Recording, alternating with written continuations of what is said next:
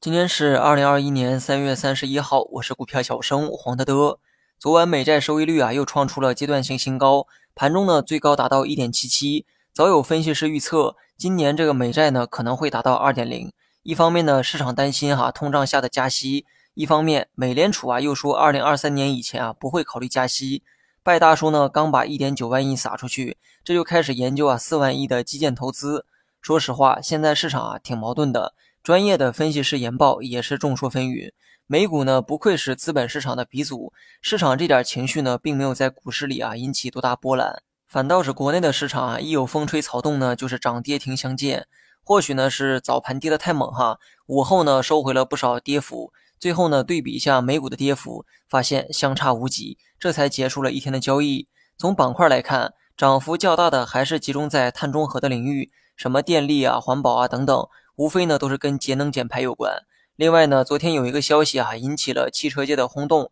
小米呢正式宣布进军新能源汽车这个领域。小米车造的好不好啊？我不知道，我只想知道它的低价格打法会不会也用到造车上。如果继续采用性价比的打法，至少啊消费者呢会是第一个尝到甜头，而车企之间的竞争也会越发的激烈。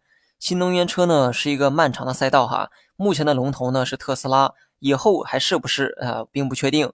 但有一点啊，你要明白，汽车市场啊是一块大蛋糕，一个特斯拉还不足以消化。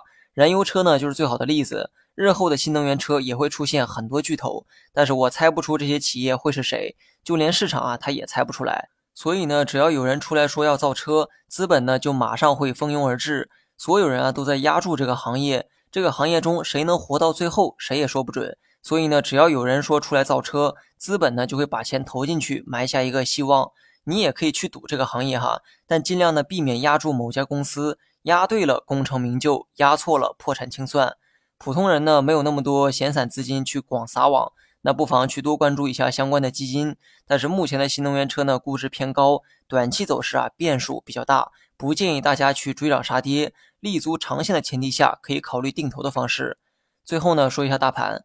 从成交量来看，今天缩量尤为明显，尤其是深成指和创业板均出现了近期的地量，短期市场可能会出现大阳线或者大阴线的变盘，方向呢不好猜，先看五日线，目前为止啊还没破五日线，你呢可以继续看反弹，破了五日线你再预期回撤，大盘在三四七八到三三二八点的震荡区间始终不变哈，刚才说的反弹回撤也都包含在这里面。目前的大盘呢，是从下轨朝上轨反弹的阶段。今天开始啊，以五日线为准，不破五日线，你就预期这波反弹仍会继续；破了五日线，你就预期回撤，预期从上轨朝下轨回撤。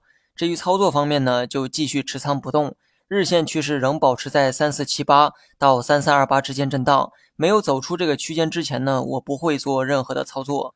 好了，以上是全部内容。你也可以关注股票小生黄德德咱们的这个同名公众号来学习更多的股票知识。